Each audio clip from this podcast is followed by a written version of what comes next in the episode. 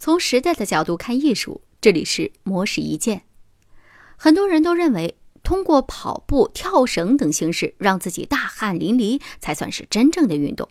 实则不然。被誉为美国大众化科学杂志双臂之一的《新科学家》杂志刊登了一篇文章，其中就引用了世界卫生组织人员的建议，表示想要保持健康的身体，每周至少要进行一百五十分钟。每周至少要进行一百五十分钟中等强度的运动，而走路上班和做家务都属于这类强度的运动。而走路上班和做家务都属于这类强度的运动，强度。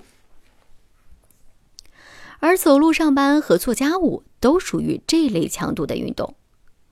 文章当中还提到，根据一项以十七个度。根据一项以十七个国家十三万，根据一项以十七个国家十三万人口为对象的，呃，为对象的，啊，懵了。根据一项以十七个国家十三万人口为对象的调查研究显示。类似走路上班或者是做家务这样的活动，只要每周完成的时间总数为一百五十分钟，就可以降低百分之二十八早期死亡的风险。而且，不管是集中还是分散时段完成运动，所获得的益处都是一样的。如果采用稍微激烈的运动形式，所需的时间总数还可以相应的减少，但是运动的强度和频率也要量力而行。太过激烈也会使人受伤。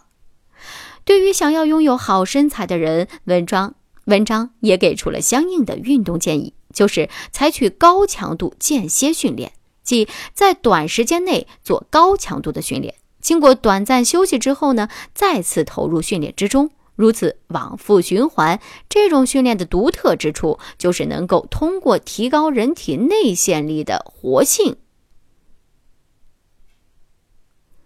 就是能够通过提高人体内线粒体的活性，为细胞提供能量，从而延缓衰老。总而言之，生命在于运动。不论是你采用什么样，不论你采用什么样强度或者是形式的运动，只要能够适应自己的实际情况，都可以帮助你获得更健康的生活。以上内容由模式一见整理，希望能对您有所启发。模式一见每晚九点。准时更新。